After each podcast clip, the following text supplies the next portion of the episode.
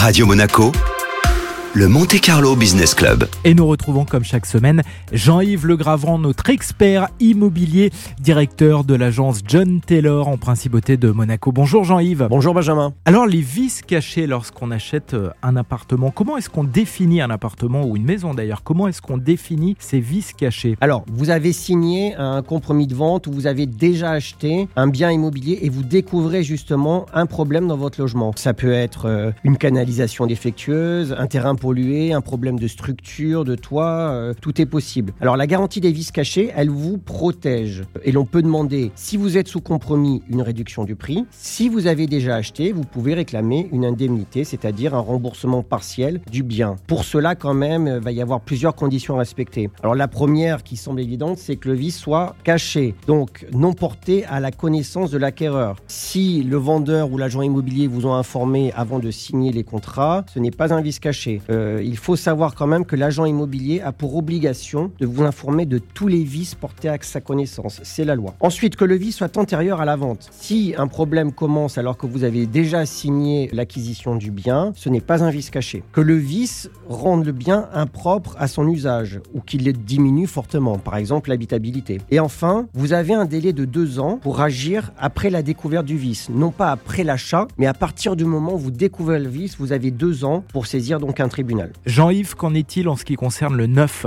Alors, en ce qui concerne le neuf, là c'est différent, il n'y a pas de garantie des vices cachés, puisque dans le neuf, vous avez les garanties décennales des promoteurs. C'est une assurance en fait qui va couvrir tous les dommages, dommages ouvrages des biens que vous achetez. Merci Jean-Yves. Merci Benjamin.